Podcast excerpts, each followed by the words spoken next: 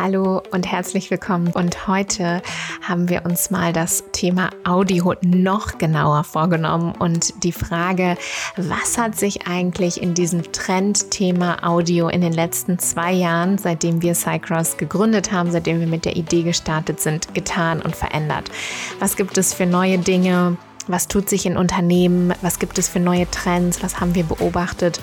Und was haben wir vielleicht auch für Cycross daraus lernen können?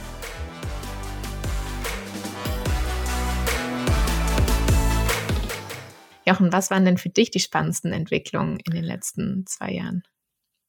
Hi zusammen. Ähm, sehr spannende Frage, sehr schwere Frage, finde ich, ehrlich gesagt. Es hat sich ganz, ganz viel getan.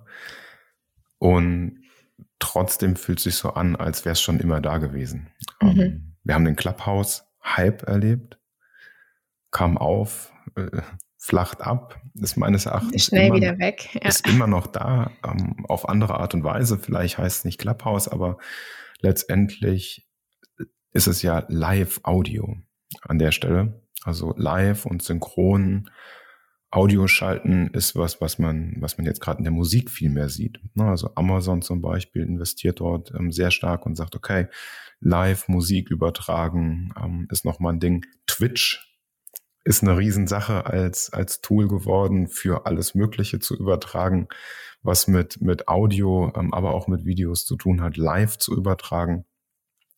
Von daher, ich glaube, im Audiobereich tut sich ganz viel. Und was wir natürlich ganz krass sehen bei uns, ist, dass ähm, gerade Podcast-Szene, ähm, da gab es ja etliche große Investitionen von Spotify, von Amazon, von ähm, auch anderen Unternehmen, die man vielleicht gar nicht so auf dem Radar hatte und auch große Investments, die VCs gemacht haben in Audio, wo es sehr stark Richtung Podcast geht, wo es sehr stark Richtung geht, okay, wie können wir eigentlich im Podcast-Markt dominieren?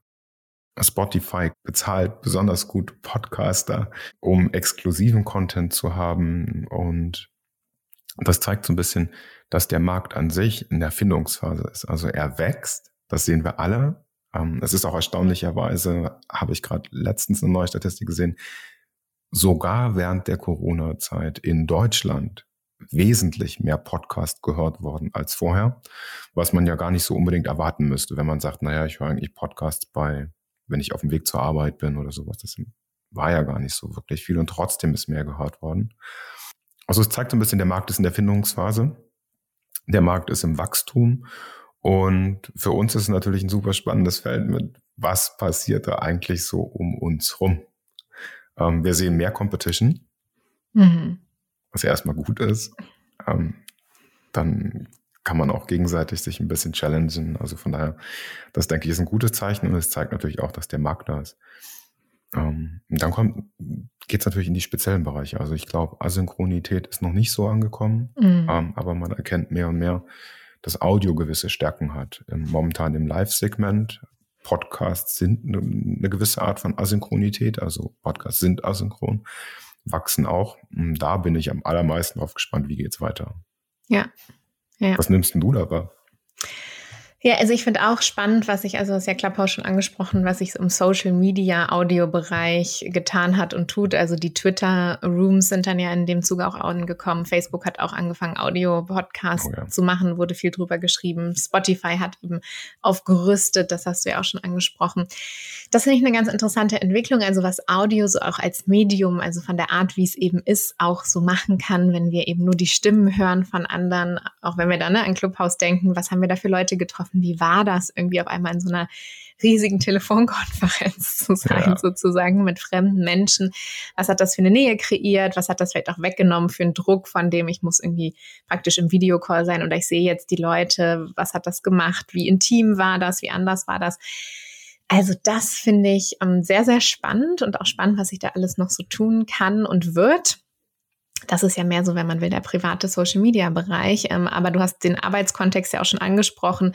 Und da sehen wir auch an allen möglichen Stellen, wo alle Tools, mit denen wir gerade so arbeiten, eben auch anfangen mit Audio rum zu experimentieren, neue Audio-Features anzubieten. Ob es jetzt die ganz großen wie Microsoft sind oder auch Slack und Co. Ja. Und ich glaube, das ist ähm, auch sehr, sehr spannend. Wie nutzen wir das? Wie fangen wir an, das zu nutzen?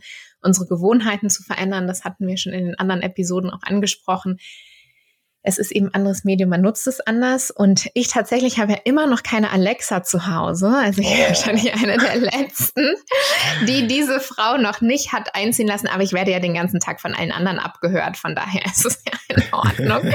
ähm, ich glaube, ich habe nur im Keller keine. ja, ähm, aber, aber tatsächlich nutze ich, ähm, also das heißt, da mache ich eben nicht so viel mit Sprachsteuerung. Also ne, hier mach mal Licht an Licht aus. Aber ich nutze es jetzt zum Beispiel also ich diktiere sehr viele E-Mails in letzter Zeit, solche Sachen, ja, die eben, ähm, mhm. ja, wo ich spannend finde, was jetzt mit Audio auch möglich wird. Also Voice Recognition, das ist ja nicht das Hören, sondern die andere Seite. Und wie ich da eben sprechen und hören, natürlich auch über unsere App, also über Cycross, im Arbeitsalltag nutze und was es eben erleichtert und wie gut die Technologie auch wird. Also gerade bei, beim E-Mail-Diktieren zum Beispiel ja. merkt man inzwischen hat sich sehr, sehr viel getan. Es ist unglaublich gut inzwischen. Und natürlich auch, ja, wenn ich morgens eine Runde spazieren gehe und neue Audio-Updates von uns in der Cycross-App oder so höre, ist das natürlich cool, was da schon so möglich wird und wie sich das auch langsam natürlich anfängt, in den Arbeitsalltag einzubetten. ja.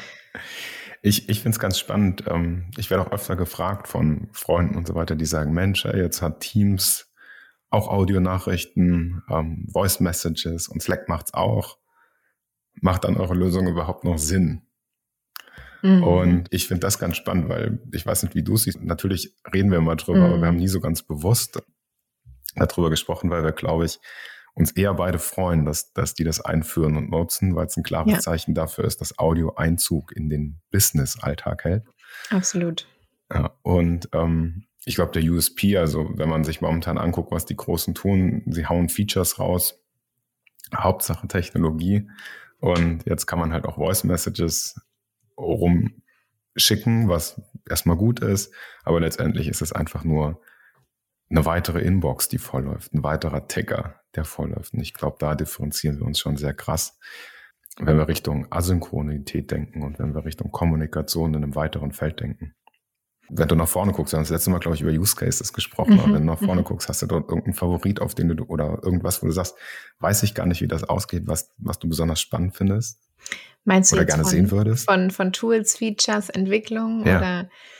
Ja. Ähm, ja, also ich finde an sich das ganze äh, Audio, also ob es jetzt um Hören oder auch um Sprechen geht, ähm, super spannend äh, und also das Sprechen ist ja eigentlich erstmal die natürlichste Form der Kommunikation. Ja, wir werden ja alle groß. Ja. Natürlich ist auch Menschen mit Behinderung oder so, aber an sich ist das ja erstmal das, wenn wir aufwachsen, wir lernen zu sprechen, wir kommunizieren über Sprechen und eben nicht über das geschriebene Wort. Und dann ist hinterher unser Arbeitsalltag so extrem von dem geschriebenen Wort geprägt, dass ich eben sehr, sehr gespannt darauf bin, wie Technologie in Zukunft das eben auch wieder verändern wird. Also vielleicht so ein bisschen back to, to the roots, dass wir eben sehr viel mehr ja. hören und sprechen, beziehungsweise auch intelligent diese beiden Dinge kombinieren. Denn ich kann ja schon auch tendenziell eben schneller mal über was drüber lesen als eben etwas abzuhören. Und dann, ne, jetzt habe ich manchmal so, dass ein Video nicht Double Speed geht oder so. Ich denke so, ich will eigentlich nur schnell mal drüber hören oder eben auch über ein Audio-File schnell mal drüber hören oder wissen, was steckt drin.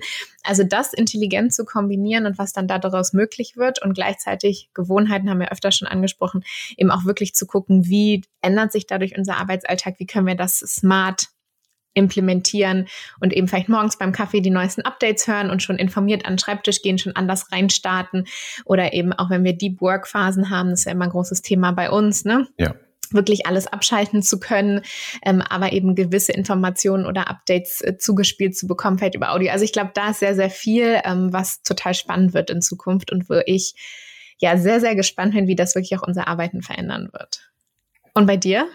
Ich freue mich auf den Habit Change. Du hast es schon angesprochen. Und ich, ich nehme es bei mir wahr, eigentlich täglich, dass während man jetzt nur von zu Hause arbeitet und ein Meeting dem nächsten folgt, man sich nochmal ein Stück weit verändern muss, weil man hat sich eigentlich dran gewöhnt über die Jahre hinweg, ähm, wenn immer man mal fünf Minuten Luft hat, guckt man nach seinen E-Mails. Dann kann man schnell was beantworten, kann man schnell schreiben. Schrecklich ineffizient, keiner mag's. Ähm, aber ich höre eben in der Zeit keinen Podcast, weil ich weiß, mhm. mh, der dauert vielleicht länger als fünf Minuten. Und das zu ändern ist ähm, etwas, was ich, was ich richtig spannend finde. Also ich nehme mir mittlerweile viel mehr Bewusstsein und sage, okay, jetzt habe ich einen Break zwischen zwei Meetings und in diesem Break möchte ich mir etwas anhören. Etwas, was ihr, das Team zu erzählen habt, wo ich sage, okay, das, da will ich ein Update haben oder eben auch was Neues, wo ich sage, okay, gibt es einen coolen Podcast, da habe ich gesehen, dass es eine neue Folge gibt und die möchte ich mir gern anhören und plan mir das ganz bewusst ein. Und ich denke, mhm. das ist was, das fühlt sich am Ende des Tages sehr viel besser an, als wenn ich die ganzen kleinen fünf Minuten Breaks mit E-Mails gefüllt habe. Ja. Und noch ein Newsletter lese oder irgendwo auf Social Media abtauche und ähm, ruckzuck die 20 Minuten, die ich jetzt hätte sinnvoll investieren können, auf LinkedIn abgehangen. Ja, ich glaube, das bringt uns auch schon auf die nächste Folge, also als Thema, was wir uns gesetzt haben, nämlich wie sieht die Zukunft der Arbeit aus? Und ich glaube, das ist auch äh, tatsächlich was, was ganz spannend ist, gerade wenn wir über die Synchronität nachdenken, also diese Meetings, die wir auch irgendwie haben den ganzen Tag, die immer wieder auch irgendwie den Tag zerstören. Ja, jetzt habe ich hier ein Meeting, dann habe ich irgendwie zwei Stunden Pause, dann muss ich aber eigentlich noch das machen. Man will vielleicht irgendwie eine Deep Work Phase haben und die Synchronität, die wir natürlich noch viel haben, also einerseits dieses viele hin und her schreiben, aber gleichzeitig natürlich auch diese endlosen Meetings, in denen denen wir immer wieder festhängen und die oft unsere Tage zerstückeln. Auch wenn wir und ich auch immer wieder versuchen, das irgendwie smart zu planen, ist es einfach oft schwierig. Und ich glaube, das zu verändern, das ist auch was, was spannend ist in der Zukunft und was Audio möglich machen kann. Oh ja, ich freue mich drauf. Cool, dann äh, hören wir uns vielleicht gleich oder später wieder bei dem Thema, wie sieht eigentlich die Zukunft der Arbeitswelt aus, unsere ideale Remote Work Welt und wo soll es hingehen und welche Rolle kann Audio da spielen. Bis dann.